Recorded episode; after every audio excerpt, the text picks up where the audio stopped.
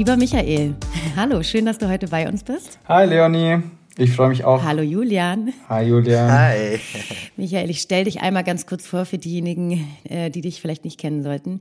Inilea gibt es bereits seit 2014. Ihr habt gestartet als du, jetzt bist du solo unterwegs. Ähm, ihr wurdet von ja, führenden DJs quasi als Geheimwaffe gehandelt, bevor ihr eure eigene Musik veröffentlicht habt. Mittlerweile hast du Releases auf Labels wie Afterlife, Upon You oder Inner Visions. Ähm, außerdem hast du unter anderem Remixe für Stefan Bodin, ähm, Monolane, Gryphus del Sol produziert.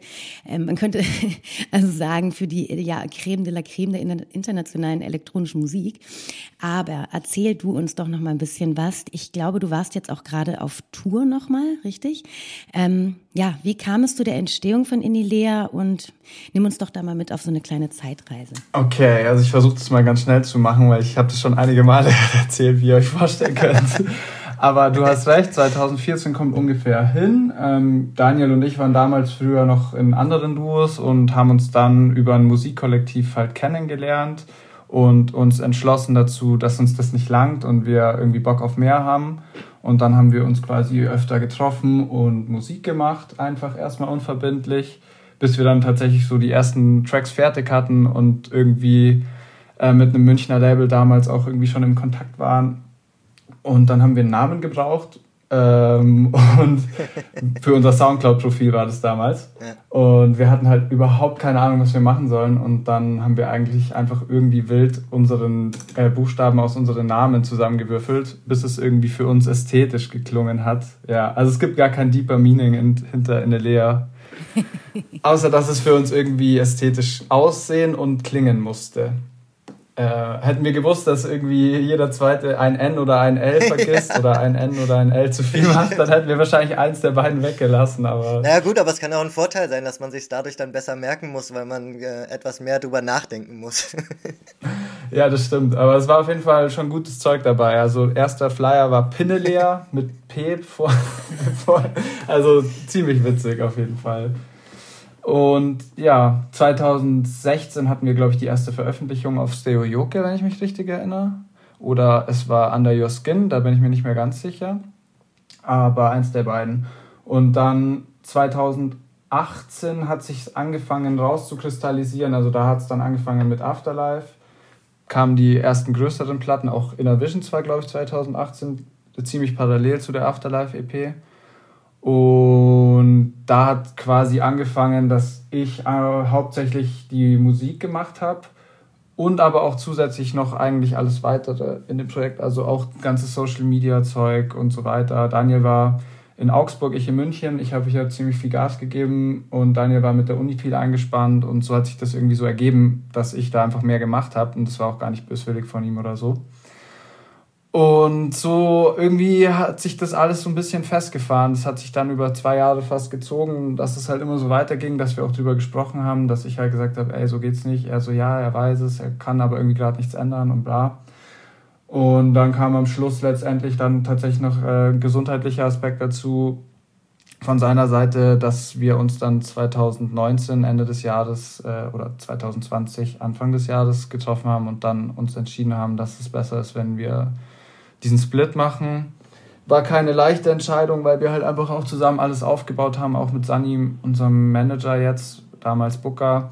Mm, das war einfach eine geile Zeit und ich glaube, sowas ist nie leicht, sich sowas dann irgendwie einzugestehen, dass es vielleicht besser ist, es so zu machen. Ja, vor allem ist man ja auch irgendwie befreundet ab einem gewissen Punkt, oder? Total, ja, auf jeden Fall. Also ich hatte mit ihm mehr Zeit verbracht als mit meiner Freundin so und äh, ähm, ja, man kennt sich einfach Eine DJ-Beziehung. Ja, total, ja. Auf jeden Fall mega schade und aber es ist einfach nicht, und das muss man ehrlich sagen, und da wird auch mittlerweile zum Glück viel drüber gesprochen, aber früher war das so ein Tabuthema gefühlt, dass es halt einfach auch echt manchmal sehr hart sein kann mit diesem Schlafmangel und viel Touren und auch Leistungsdruck und etc. pp. Und wenn du dafür nicht 100% brennst, glaube ich, kann man daran schnell kaputt gehen auch einfach. Mhm. So, das muss man auch ehrlich sagen. Ja, oder auch wenn du einfach von der Persönlichkeit her nicht, genau, wenn du nicht ganz so dafür gemacht bist. Ne? Also genau. Du kannst ja sogar brennen dafür, aber hast trotzdem irgendwie Probleme damit, sehr stark und dann muss man vielleicht auch ehrlich sein. Ne? Ja, total. Also ein kleines Beispiel. Ich will auch gar nicht so krass viel darauf eingehen, weil es relativ persönlich ist. Aber meine Eltern haben uns oft abgeholt vom Flughafen und so und äh, die meinten auch, schon echt oft zu mir, dass was mit Daniel ist und so, weil er immer sehr müde aussah, wo ich aber sehr euphorisch nach Hause gekommen bin, weil das Wochenende einfach nice war, weil es coole Gigs waren oder so. Und ja, da hat sich das alles so ein bisschen einfach gezeigt. Und ich will auf jeden Fall hier noch vollsten Respekt für ihn auch äh, aussprechen, dass er diese Entscheidung dann auch, also klar, wir haben sie zusammen getroffen, aber dass er sie so irgendwie einfach sich das eingestanden hat oder so, finde ich einfach extrem stark, weil es nicht leicht ist, glaube ich. Das machen ja auch ganz viele Künstler oder Künstlerinnen eben nicht, weil dann, wenn mhm. der Erfolg gerade so vor der Tür steht und man sieht, okay, es bewegt sich was, da stellt sich natürlich auf der einen Seite eine Euphorie ein, auf der anderen Seite wahrscheinlich auch irgendwie eine, eine Angst oder ein gewisser Respekt davor, okay, was kommt jetzt noch auf mich zu? Und dann da diesen Schritt zu gehen und auch in Anführungszeichen so mutig zu sein und zu sagen, okay, ich entscheide mich aber jetzt hier ganz klar für meine Gesundheit und dafür, genau. dass ich einfach ein anderes Lebensmodell vielleicht fahren möchte und verzichte in dem Moment auch auf den Erfolg. Ich glaube, das ist wirklich ein starker und sehr, sehr mutiger, mutiger Schritt. Ganz genau. Habt ihr denn trotz alledem nach wie vor miteinander zu tun? Ähm, arbeitet ihr auf anderen Projektenebenen irgendwie noch miteinander oder wie hat sich das generell auf deine Arbeit und vielleicht auch auf die Musik jetzt ausgewirkt in den letzten ja, zwei Jahren fast. Also Kontakt haben wir momentan nicht so viel. Er ist in Portugal gerade und ich glaube, er braucht doch einfach noch ein bisschen Abstand zu dem Ganzen. Es gibt leider halt natürlich noch ein paar Sachen, die wir klären müssen, so weil wir halt eine GBR gegründet haben und so Zeug. Also so Zeug, worauf man keinen Bock hat. Aber das äh, müssen wir noch erledigen und ich glaube, ähm, es braucht einfach noch so ein kleines bisschen Zeit. Aber dann ist es wahrscheinlich genau der richtige Schritt, da dann auch zu sagen, okay, an diesem Punkt trennen sich jetzt unsere Wege und dann kann man sich an anderer Stelle wieder neu begegnen. Ja, genau. Vielleicht auch eher als Mensch dann wieder. Ja, genau, ganz genau. Und weil, wie du schon sagtest, wir sind extrem gute Freunde geworden über die Jahre und es ist dann ätzend, aber das eine ist halt Business und das andere, oder, oder ja, doch, Business kann man schon sagen, und das andere ist halt die Freundschaft. Und wenn man das eine bis zum Ende treibt, dann geht das andere dadurch auch kaputt. Und das wäre sauschade gewesen. Und ich bin mir sicher, dass wir irgendwann mal wieder gute Freunde sein können. Aber momentan, glaube ich, ist es ganz gut, noch ein bisschen Abstand zu haben. Wie in einer ganz normalen anderen Beziehung auch, wo man dann manchmal im räumlichen und physischen Kontakt äh, ein bisschen vermindern muss. Ja, richtig. Ähm, wir, wir, drücken euch auf jeden Fall die Daumen, dass ihr da wieder an eurer Freundschaft ähm, ja, anknüpfen könnt. Du hast gerade deinen Sound schon angesprochen. Das ist ja wirklich mhm. auch was ganz Besonderes. Ähm, das Geheimnis des Indie-Lea-Sounds. Ähm, du klingst oft ja melancholisch und vereinst aber auch gleichzeitig so filmische Klänge mit perkussiven Nuancen und daraus entsteht dann so was ganz Besonderes und es ist so ein ganz einzigartiger Sound. Wie, was steckt da dahinter? Wo, wo ist deine Inspiration? Wie, wie kommst du zu diesen besonderen Klängen? Also erstmal sehr schön, danke. Höre ich natürlich gerne. ähm, das Ding ist, ich mache eigentlich immer gar nicht so viel mega bewusst, sage ich jetzt mal. Also ich hocke mich einfach sehr gerne ins Studio und mache einfach und versuche mich erstmal loszulösen von jeglichen Do's und Not-to-Do's und ähm, versuche einfach erstmal den Moment zu capturen. Also ich bin im Studio und bin irgendwie gut drauf oder schlecht drauf oder was weiß ich und dann mache ich einfach mal und dann kommt was raus. Mittlerweile habe ich schon festgestellt, was ich mache und das ist gar nicht so gut, weil ich fand das eigentlich immer ganz cool, dass ich so ein bisschen naiv und ähm, nichts wissend im Studio, also nichts wissend in Anführungsstrichen, aber einfach wirklich so mehr Gefühl als äh, Technik gemacht habe. Genau, aber ich denke, das ist eigentlich so der Key für irgendwie einen Trademark-Sound, den man sich über Jahre aneignet, dass man erstmal einfach macht und nicht die ganze Zeit versucht zu kopieren oder irgendwie in eine Box zu passen ähm, ist, glaube ich, sehr, sehr wichtig. Wie, ähm, jetzt hast du aber trotzdem ein bisschen mehr realisiert, was du da machst. Ähm, also es ist ja auch nochmal so, dass mhm. man, wenn man es jetzt so hört, es ist halt extrem äh, wiedererkennbarer Sound, ähm, vielleicht auch irgendwie ähm, e-, epischer oder einfach vielleicht sogar ein Tick neuer als, als manch anderes da draußen, irgendwie ungehörter. Ähm, wie, ähm, äh, wie würdest du es denn beschreiben? Warum, warum kommen denn jetzt auch gerade so viele auf dich zu für, äh, für Remixe? also ich glaube erstmal, dass es im Club relativ funktional ist. Also dass einfach, ähm, es ist so am Limit von den maximalen Elementen, würde ich irgendwie sagen, aber doch noch immer noch aufgeräumt und einfach funktional, ja. Also Break, Drop und so weiter. Ähm, was wollte ich sagen, wie ich es beschreiben würde noch? Ich habe irgendwie mir letztens mal Gedanken drüber gemacht, weil es mir mehrere gesagt haben, dass sie irgendwie die Erinnerung, also dass sie nicht, also manchmal das Gefühl haben, sie wären irgendwie bei einem Rockkonzert oder fast schon so ein bisschen punkig oder so einfach vom, von, der, von der Energie, also gar nicht so wirklich jetzt von den Elementen oder so, aber so diese Energie, auch die, die ich in meinen DJ-Sets irgendwie spiele, dass das, und das stimmt, weil ich mir darüber Gedanken gemacht habe.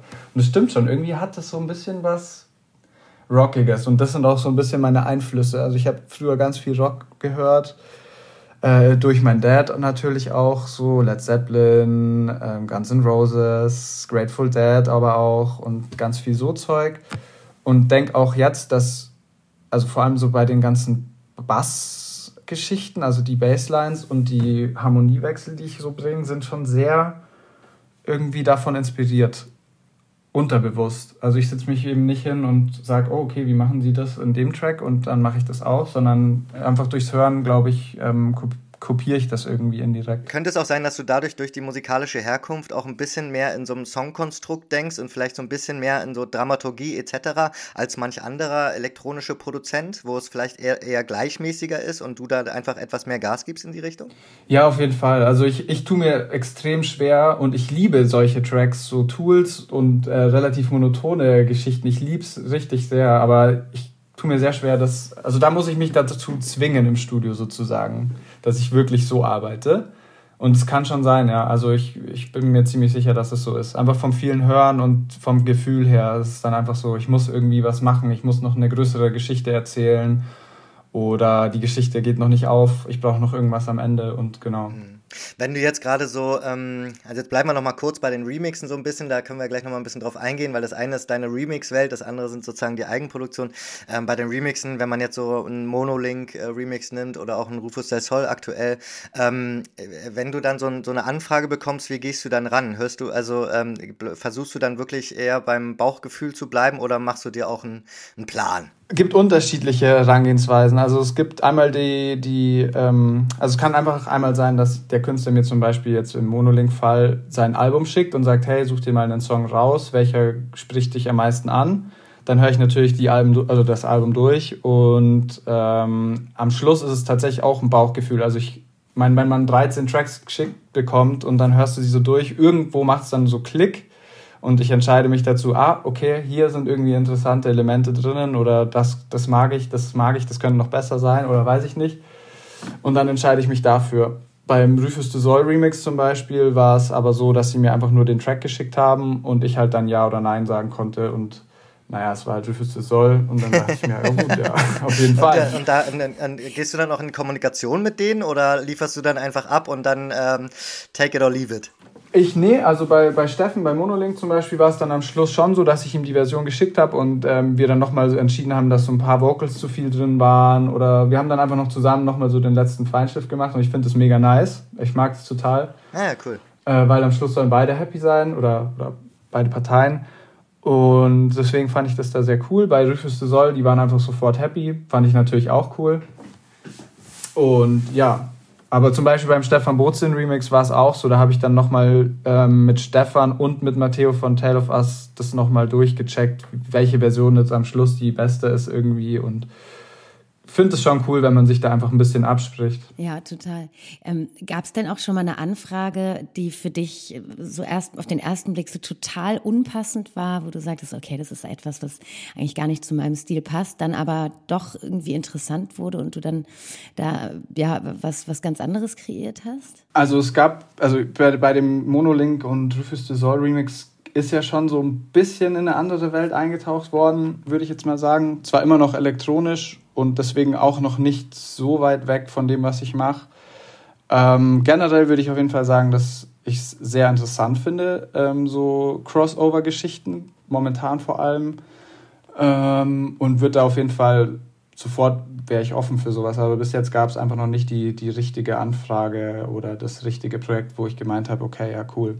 Was ich gemacht habe, aufgrund der Pandemie natürlich, habe ich mal ein bisschen versucht, mich äh, anderweitig umzuschauen, was man so machen kann und habe für eine Werbung was produziert ah, ja. und mal so einen Funk-Track gemacht, auch für eine Werbung. Und finde es auf jeden Fall mega interessant. Ist halt ganz anderes Arbeiten. Auch so was Ableton angeht. Also es ist ja alles in einer extrem kurzen Zeit. Man spricht ja bei einer Werbung irgendwie von, keine Ahnung, 20 bis 30 Sekunden und man muss in diesen 20 bis 30 Sekunden irgendwie teilweise drei verschiedene Stimmungen erzählen. Und deswegen ist es auf jeden Fall sehr cool und hat mir auch voll geholfen, würde ich sagen. Lass mich raten, es war eine Automobilwerbung? Äh, es wäre eine Automobilwerbung geworden, sagen wir es so. Ja, ja, okay. Hat dann am Schluss leider nicht geklappt. Ja, ja, okay. Weil da ist ja immer sozusagen, da, das ist, finde ich, so der eine Werbebereich, wo sehr viel auch nach vorne geht, ne? wo mhm. sehr viel so drücken muss und so und ähm, auch schneller werden kann. Äh, das passt, äh, finde ich, ganz gut. Ja, für die Werbung wäre es tatsächlich der Funk-Track geworden. Da könnt ihr euch ja später nochmal drüber unterhalten. Da ist ja Julian äh, Profi, was, ah, okay. was, dieses Thema angeht.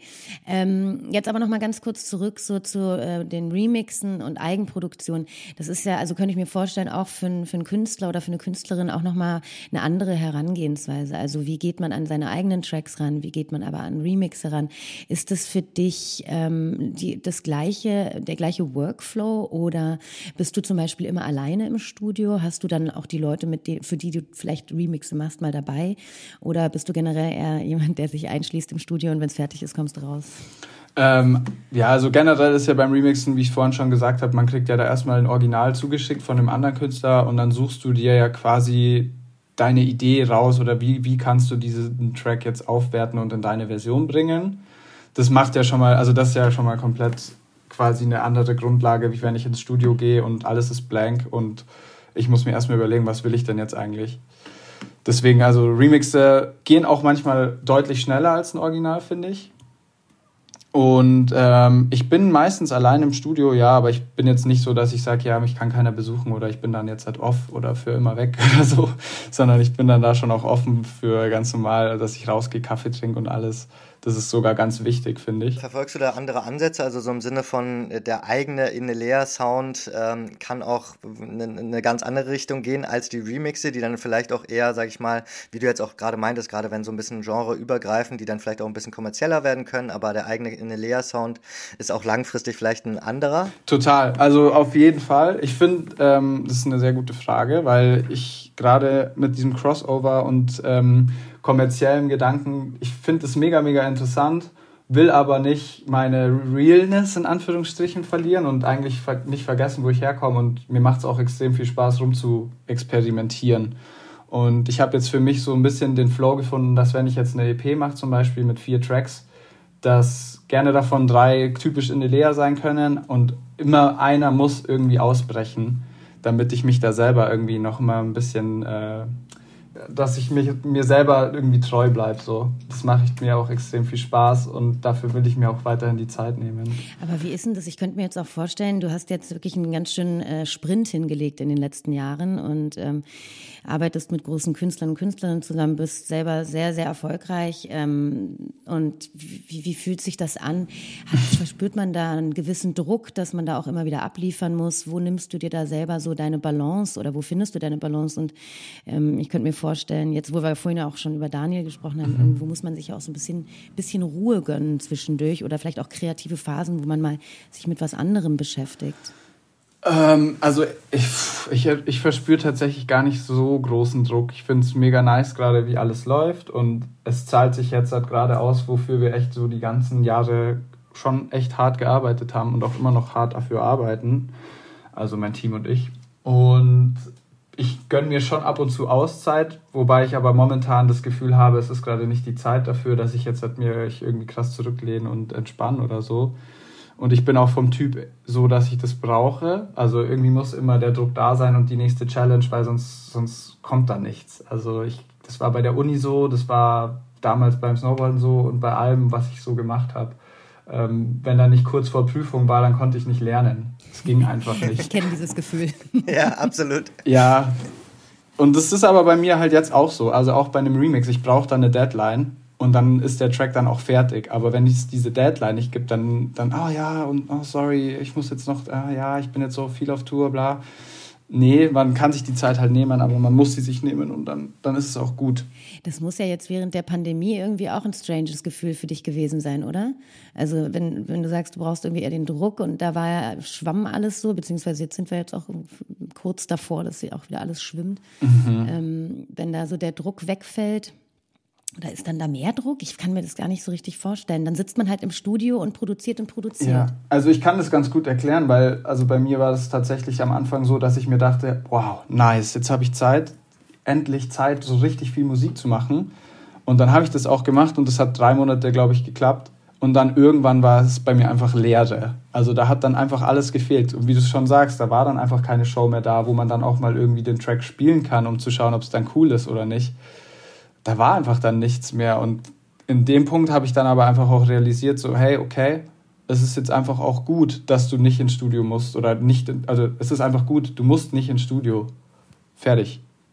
Und das ist alles gut. Und äh, man macht sich dann auch manchmal einfach zu viel Druck. Und wenn auch, auch was äh, so Kreativität in Generellen angeht, glaube ich, ist es extrem wichtig, dass man sich einfach eingesteht, so, ey, ich muss jetzt nicht ins Studio gehen, ich brauche jetzt vielleicht einfach eine Pause. Es ist ja schon so, wenn man jetzt die Elektronik nimmt, ähm, in einigen Bereichen ist da irgendwie äh, auch Deutschland ganz weit vorn, global gesehen. Äh, ist auch schon seit ein paar, paar Jahren so. Ähm, das denkst du, wo, woran das liegt und äh, schaust du da auch bei manchen ein bisschen genauer hin, was die so machen?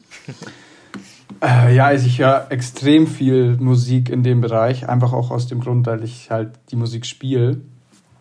Und äh, es ist natürlich immer nice zu schauen, was so geht in der Szene, in der man unterwegs ist. Das ist ja, macht mir auf jeden Fall mega viel Spaß.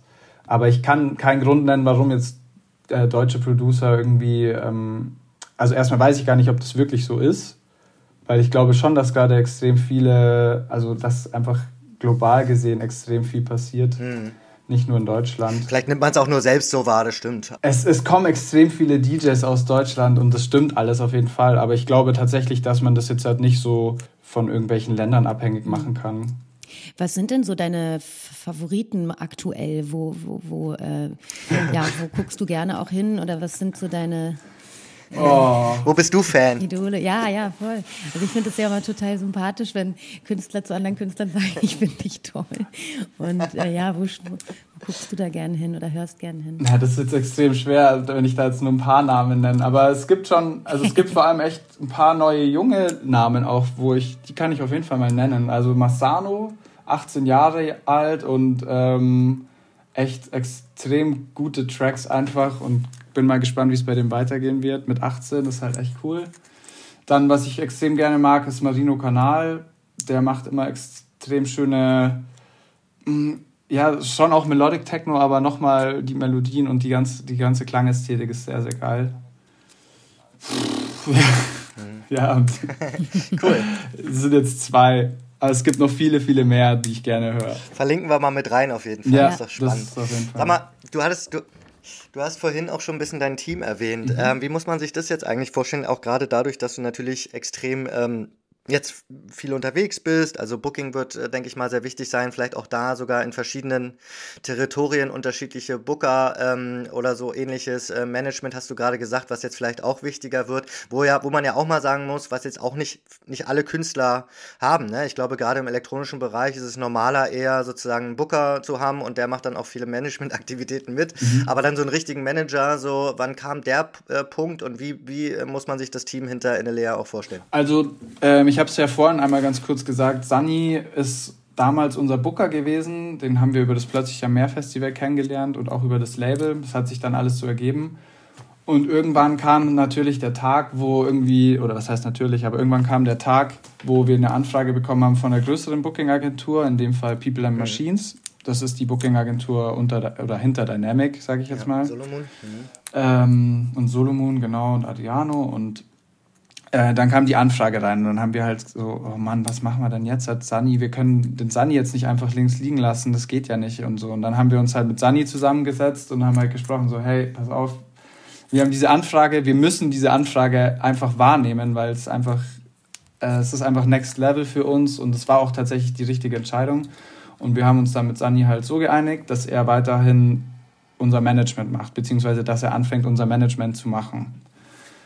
Genau, und jetzt ist Sunny Management und People and Machines Booking Agentur. Kai und Patrick sind da meine zwei Ansprechpartner. Kai macht äh, alles Booking und Patrick macht die ganze Production.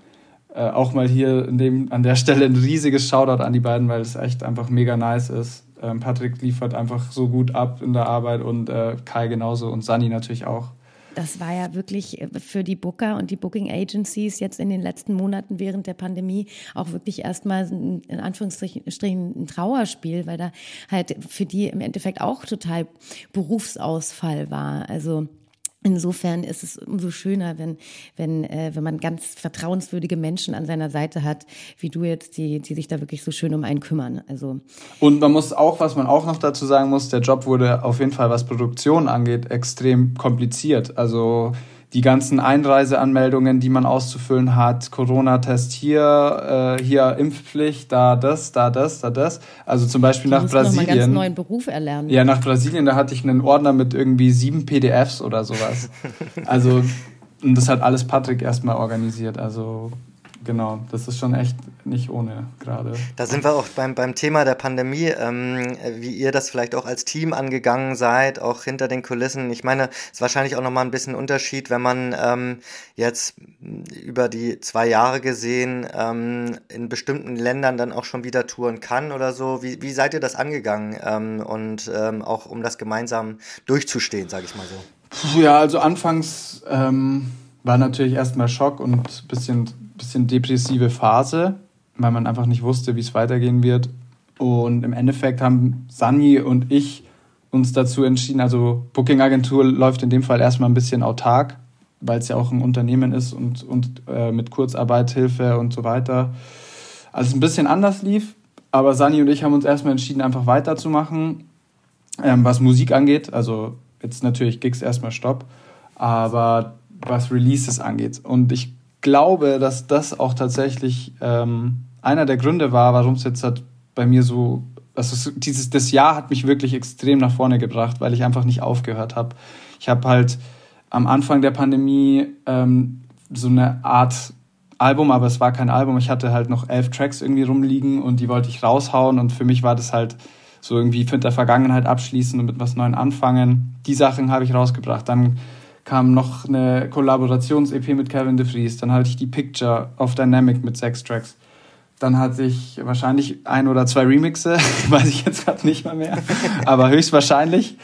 Mm, das, dann ein Stream in Planetarium, das Circle. Also wir haben einfach weitergemacht. Und ich glaube, das war das Einzige, was uns auch irgendwie oder mich bei Laune gehalten hat, weil sonst wäre ich wahrscheinlich durchgedreht. Sunny hat irgendwann angefangen, bei der, ähm, beim Impfzentrum zu arbeiten. Der war stellvertretende Leitung in der Arena, wenn ich nicht lüge. Entweder Arena oder irgendein anderes Impfzentrum, aber in Berlin. Ach so, ah, okay, alles klar. Ja, der arbeitet da immer noch. Shoutouts to the, to the Impfzentren auf jeden Fall, die jetzt gerade wieder richtig, richtig ackern müssen. Genau. Ja, er hatte, Sani war jetzt leider krank auch, ähm, hatte Corona und hatte dann am ersten Tag, nachdem er wieder fit war, eine Zwölf-Stunden-Schicht im Impfzentrum. Krass. Also ja. da geht es jetzt richtig rund. Ist ja fast wie im Club. ja. Gleiche Schichten. Auf jeden Fall. Wobei da ging es, glaube ich, zum Teil auch so zu wie im Club. Zum, da war ja die ganze, die ganze Nachtlandschaft ja. hat sich da getroffen. Ja. ja. aber super cool, dass es das gibt und dass einfach so ein, auch so ein riesiges Auffangbecken für die ganze Kultur erstmal war. Also ja, definitiv. Also notwendig. Also, ja. Aber jetzt ist natürlich, jetzt so langsam wird es natürlich für die Clubkultur und, die, und das Nachtleben auch eng, sage ich mal so. Also ähm, jetzt nicht überall, aber äh, in Berlin war, ging ja letzte Woche die lustige Nachricht rum, dass die Clubs offen bleiben, bleiben dürfen, aber ähm, nicht getanzt werden darf. Ähm, wie schaust du auf sowas und gerade vielleicht auch nochmal mit so einem globalen Aspekt, ähm, gerade wo es in anderen Ländern irgendwie wieder geht? Ähm, wie, wie ist so deine Einstellung dazu? Was kann man tun? Puh, was kann man tun? äh, das, wenn ich wüsste. Aber ich finde es auf jeden Fall erstmal natürlich äh, keine Frage, diese Regel mit dem Nicht-Tanzen. Ähm, was soll man dazu sagen? Also für mich ist das einfach nur der Weg, den man, umge äh, den man geht, um nicht mehr die Förderungen zu zahlen oder also ich, anders kann ich es mir nicht erklären. Es wirkt leider. so auf jeden ja. Fall. Es wirkt so, ja. Anders kann ich es mir leider Oder nicht erklären. Oder um eben nicht der, derjenige zu sein, der sagt, ihr macht jetzt wieder zu. Weil am Ende des Tages werden die Clubs jetzt von selbst schließen. Natürlich, ja. Ja, so ein indirektes Zwingen, was ja gerade schon die ganze Zeit auch so ist, auch mit der Impfpflicht. Es traut sich halt keiner, einfach irgendwie was auszusprechen. Ähm, was soll, ich, leider kann ich da auch echt nicht so viel dazu sagen. Ich finde auf jeden Fall, ähm, global gesehen ist Deutschland und Europa, vor allem Deutschland, immer am, vorsichtig, am vorsichtigsten und macht immer zuerst alles dicht. Ähm, ob das dann richtig oder falsch ist, das kann ich auch wieder nicht beurteilen. Ich finde es natürlich nicht schlecht, wenn man ähm, irgendwelche Maßnahmen trifft, aber dann sollte man die auch mit 100% treffen und jetzt nicht wie bei der Aussage mit dem Ja, Clubs können offen haben, aber man darf nicht tanzen, sondern ja, dann sagt es halt einfach bitte. Aber dann holt uns auch ab und dann versteht man das ja auch irgendwo. Ja. Hm. aber nicht so. Ja. Ich glaube, das ist wirklich zu, zu, ähm, ähm, ja, ähm, zu kurz gekommen, dass man die Leute mit an die Hand nimmt. Das merkt man ja einfach ja. extrem. Also, dass da diese Vermittlung ähm, ausgefallen ist. Ja. ja, und dann entsteht halt einfach auch eine Unsicherheit. Also, wenn man nicht mehr weiß, woran man sich festhält, dann, ähm, ja, dann. Ja, richtig passieren halt Dinge, wie sie eben jetzt gerade passieren. Und leider kommt es dann halt auch immer wieder zu Spaltungen der Gesellschaft, was ja eigentlich niemand, niemand will. Ja. Ähm, jetzt aber nochmal zurück äh, zur, ja, zur Schließung und vielleicht auch nochmal ein Jahr zurück. Also wir haben es ja im letzten, beim ersten Lockdown quasi schon mitbekommen. Ähm, da ist ganz schnell ganz, ganz viel passiert. Stichwort United We Stream. Ganz viel wurde gestreamt. Die Künstler, Künstlerinnen konnten sich online wenigstens zeigen, konnten da ähm, ein bisschen in Anführungszeichen ihren äh, Jobs nachgehen, ähm, weil da der Fokus sehr, sehr stark aufs Streaming gegangen ist. Und man hatte auch so ein bisschen den Eindruck, oder so kam es bei mir an, dass ähm, dadurch vielleicht auch die elektronische Szene noch mal ein bisschen globaler wurde. Wie siehst du das? Wie stehst du generell zu Streamings? Und äh, meinst du, dass sich dadurch auch ein Sound äh, verändert, wenn er, wenn er online stattfindet und nicht mehr, nicht mehr live und in Räumen? Also ich finde auf jeden Fall erstmal, dass Streaming eine super Sache ist und war. Äh, es war ja vor allem, es war ja schon immer da, also vor allem Streaming in Form von Spotify oder YouTube und so weiter. Und nur jetzt ist nochmal die Wichtigkeit davon nochmal ein bisschen ähm, sichtbarer geworden, auf jeden Fall. Und zur Veränderung vom Sound auf jeden Fall, also auf jeden Fall. Man sieht es jetzt auch zum Beispiel wie bei, bei Innervisions oder ähm, weiß ich nicht, die jetzt auch anfangen, in Konzeptalben zu denken und so weiter. Also es ist auf jeden Fall ein Umdenken, hat stattgefunden und ich finde es richtig gut, weil ich finde, dass nicht immer elektronische Musik funktional sein muss, sondern man kann die auch einfach mal hören. Und deswegen finde ich das extrem schön, dass von anderen, also von Künstlern, von denen man normalerweise eigentlich nur Four to the Floor Tracks kennt, jetzt halt die ganzen Breakbeats rausgekommen sind oder auch mal melancholischere, melodische Sachen oder Ambient Sachen. Ich mag das total. Das ist ein schöner Ansatz. Finde ich, ja, das stimmt. Weil man hat tatsächlich, wenn man an elektronische Musik denkt, dann denkt man immer an diese Four to the Floor und im Endeffekt, dass es halt äh, auf dem, äh, im Club funktionieren muss. Aber am Ende ist ja elektronische Musik wirklich sehr viel mehr. Man kann es auch zu Hause hören. Es kommt immer ein bisschen drauf an. Genauso wie du gerade meintest, Ambient ist ja auch was, was man total schön zu Hause hören kann. Oder vielleicht auch in einer anderen Kombination. Also ich habe jetzt auch viele Freundinnen, die ähm, zum Beispiel zu Yoga oder Meditation ähm, elektronische Musik hören oder produziert wird tatsächlich. Ähm, ich glaube, da kann man den Fächer noch ein bisschen breiter schwingen. Naja, und auch, und auch um dann noch hinzuzufügen, also was ja auch spannend ist, ist, wenn man jetzt mal so in Richtung Amerika denkt, wo dann irgendwie über die letzten Jahre, vielleicht sogar Jahrzehnte, zum Beispiel EDM tonangebend war, was sehr funktional war. Ne? Es ging immer um den nächsten Drop und irgendwie alle müssen sich hinhocken und aufspringen können und so. Und da habe ich dann schon irgendwie eine Hoffnung, dass da in die Richtung echt nochmal was passiert ist, weil die Leute plötzlich anfangen, auch wirklich Musik zu hören äh, und, und nicht nur sozusagen so dieses, dieses schnelle ähm, kommerzielle irgendwie, ähm, was auf dem, auf dem Dancefloor passieren ja. muss. Ja, ne? total. Aber man hört ja auch, ich meine, wenn du jetzt alleine das Radio anschaltest, da ist ja fast jeder Track mittlerweile irgendwie auch mit dem elektronischen Beat oder mit irgendeiner, mit einem Element, Auf einer Figur, Fall. was man aus, einem, aus der Elektronik irgendwie kennt. Ne? Das ist total interessant. Ich, ich wollte es gerade sagen, zum Thema, zum Thema kommerzialisieren oder kommerziell, also oder auch EDM in den USA und so weiter. Ich glaube, dass das nicht lange dauert und dann wird nämlich ähm, wird dieser melodischere Bereich auf jeden Fall eine ganz große Rolle spielen. Man sieht es einfach jetzt schon, wenn man auch nochmal um vorhin ähm, zu, ob ich mir welche anderen Künstler anschaue und so weiter. Ich habe letztens einen Track gehört, dachte mir, wow, wow, was ist das? Krasse Bombe. Ja. Und dann war das einfach David Guetta mit irgendeinem anderen DJ und es war einfach so ein krasser Melodic Techno Track, ja. wo ich mir einfach dachte, okay, also es dauert nicht mehr lange und dann kommen die ganzen Großen. Ich habe auch äh, Tiesto und also alles. Beziehungsweise ist es dann schon soweit, ja. Hm. Es ist schon soweit, meiner Meinung nach. Wenn man schaut, Rufus de Sol äh, füllen Stadien und das ist auch einfach äh, melodische Techno mit natürlich viel Gesang, aber mhm. es dauert nicht mehr lange. Also ich glaube, diese Crossover-Geschichte ist sehr, sehr spannend in den nächsten Jahren und wird, glaube ich, echt noch ganz schön abgehen. Und das heißt dann auch, der nächste Schritt ist dann Radio oder was denkst du?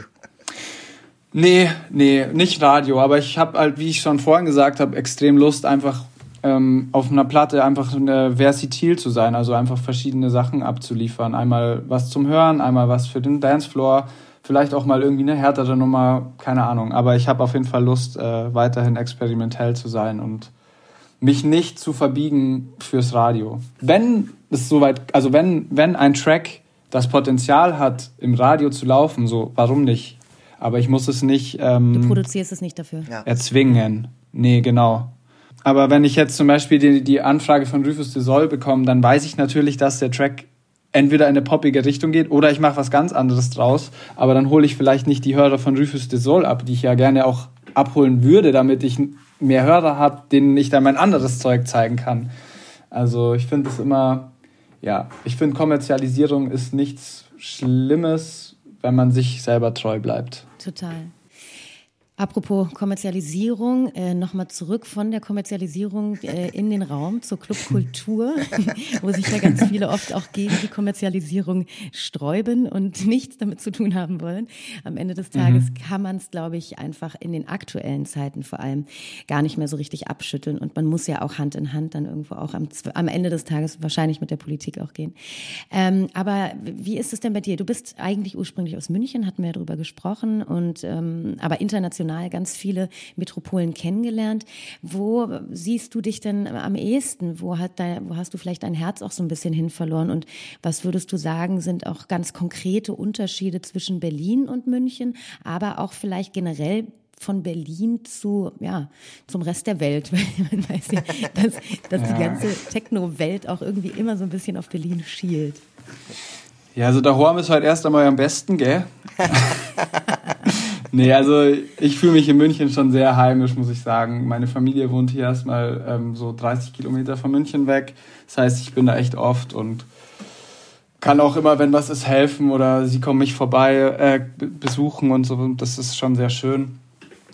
Generell Unterschied von, von München zu Berlin, meinst du jetzt Clubkultur oder? Genau, zu, ähm, im, im, Fokus Clubkultur. Mhm. Ja, ähm, würde ich erstmal sagen, es ist wie wenn man Äpfel und Birnen vergleicht, weil einfach komplett andere Städte. Also Berlin viel mehr Freiheit, ähm, München dafür irgendwie viel sauberer und ein bisschen, ähm, ja, also es ist extrem schwierig, das zu vergleichen. Was ich sagen kann, ist, was auf jeden Fall ein großer Unterschied ist, ist, dass du nicht diese 24-Hour-Kultur hast. Also die Party ist halt um, um 6, 7 zu, zu Ende. Findest du, das, findest du das gut, oder? Ich finde das manchmal ganz gut, ja. Einfach, weil es ganz cool ist, ein Ende zu haben. Naja, also auch, auch das Ende zu spielen, meinst du? Ja, ich finde es, ich find's, ja, oder ich finde es schön, dass man ein Ende hat, weil sonst ist der Moment an sich irgendwie nicht so viel wert, finde ich. Meinst du, es wird so ein bisschen inflationär? Äh, ja, ja, kann man schon sagen. Also ich finde, auch im, im Leben, das ist jetzt ein bisschen weit hergeholt, aber ich finde es auch zum Beispiel gut, dass es einen Tod gibt, sonst ist der Moment, in dem man lebt, einfach nichts wert. Also ist quasi der Tod der Sinn des Lebens. Das weiß ich nicht, aber vielleicht das Futter des Lebens. Oh ja. Dass man einfach, ähm, ja, einfach weiter hungrig bleibt. Ja, damit, ja, das stimmt. Das, ja, da ist total was dran. Also ich ähm, kann deinen Gedanken da sehr gut nachvollziehen. Auch dieses, dass man irgendwann vielleicht so diese Wehmut auch hat, okay, jetzt ist es um sechs und um sieben muss ich hier nach Hause gehen. Diesen Moment ja. hast du in Berlin nicht. Und ja. da kannst du halt am ähm, Freitag bis Montag im Club stehen, dann ist es irgendwann vorbei. Aber ich glaube, dann musst du auch nach Hause. Ja, man kann es auch so sagen, den musst du individuell bestimmen. Der wird nicht von außen bestimmt. Ne? Und das ist halt so, der, der, kommt, der kommt ja irgendwann. Vielleicht ist es deswegen auch noch mehr, musst du noch, noch eher auch lernen, an dir selbst zu arbeiten, um diesen Moment sozusagen für dich auch zu bestimmen. nee, das stimmt. Eine, eine Frage habe ich noch, weil du, weil wir gerade bei der Clubkultur sind. Du bist jetzt auch, darüber haben wir auch in den letzten Wochen öfter mal gesprochen, ähm, du bist jetzt ja auch auf den großen Bühnen mittlerweile auch unterwegs. Wie ist das so für dich? Also so vom, vom Spielgefühl her, ähm, wahrscheinlich gar nicht mehr so oft jetzt in den, in den kleineren Clubs, wo man die Leute auch so vor sich hat, sondern auch dann so die ähm, Big Stages. Ähm, äh, fühlst du dich da auch wohl? Total, ich finde das richtig geil, weil die Produktionen so fett sind und alles, das macht mir mega viel Spaß. Aber ich mag es auch auf jeden Fall in kleinen, äh, intime Clubs zu spielen. Zum Beispiel, ich war jetzt das, äh, das letzte Wochenende, war ich eben in Mexiko und das waren alles drei relativ intime Shows, so äh, kleine Clubs. Und da spiele ich dann auch extrem gerne irgendwie länger. Ich habe meine Sets zweimal überzogen. Einmal hätte ich von drei bis vier, äh, drei, vier bis sechs spielen sollen, habe von drei bis neun gespielt. Leicht überzogen. Ja, aber es war möglich. Ich wusste, dass ich Open End spielen kann. Und also ich habe jetzt keinem die Playtime weggenommen. das hätte ich sonst nicht gemacht. Aber ähm, ich finde es extrem wichtig, beides zu haben. Und ich finde es auch äh, extrem wichtig, mal Gigs zu haben, die vielleicht nicht so perfekt und nicht so sold out sind und so weiter. Einfach um sich einfach mal wieder zu grounden. Und das ist dann einfach eine viel größere Herausforderung, wenn du, sagen wir mal, 100 Leute vor dir hast, die dich vielleicht noch nicht kennen, weil du da einfach noch nicht stattfindest in dieser Stadt oder in diesem Land. Ähm, als wenn du irgendwo hinkommst, wo dich alle kennen und alle deinen Sound feiern und jeden Track kennen, weil dann ist es relativ ein Sure-Shot. Aber so musst du dich richtig anstrengen und das ist auch wirklich anstrengend. Hast du einen absoluten Lieblingsclub, wo du immer und für immer, Uff. immer wieder spielen würdest? Es gibt auf jeden Fall so Places, ja, auf jeden Fall. Also Bar Americas zähle ich da dazu, in Mexiko, in Guadalajara. Sehr cooler Vibe. Ähm, ja, Printworks war jetzt extrem cool, ist aber auch eher, finde ich, eine Off-Location. Dann Barung Beach Club in Brasilien, auch extrem geil. Ich ist jetzt natürlich auch wieder mies, nur drei aufzuzählen oder vier, weil da gibt es auf jeden Fall mehrere davon. Aber es ist, es gibt einfach so Clubs, da kommst du rein und du merkst einfach so, okay, das, das ist einfach, das ist einfach alles. Das ist einfach die gesamte Szene. Das ist einfach Techno oder, oder. Und hier in Deutschland? In Deutschland, puh, da muss ich jetzt noch mal kurz nach. Ich habe noch nicht im Robert Johnson gespielt und ich habe auch noch nicht im Berghain gespielt. Also es gibt so ein paar Sachen, die ich auf jeden Fall extrem gerne machen würde. Das hat sich aber einfach noch nicht ergeben.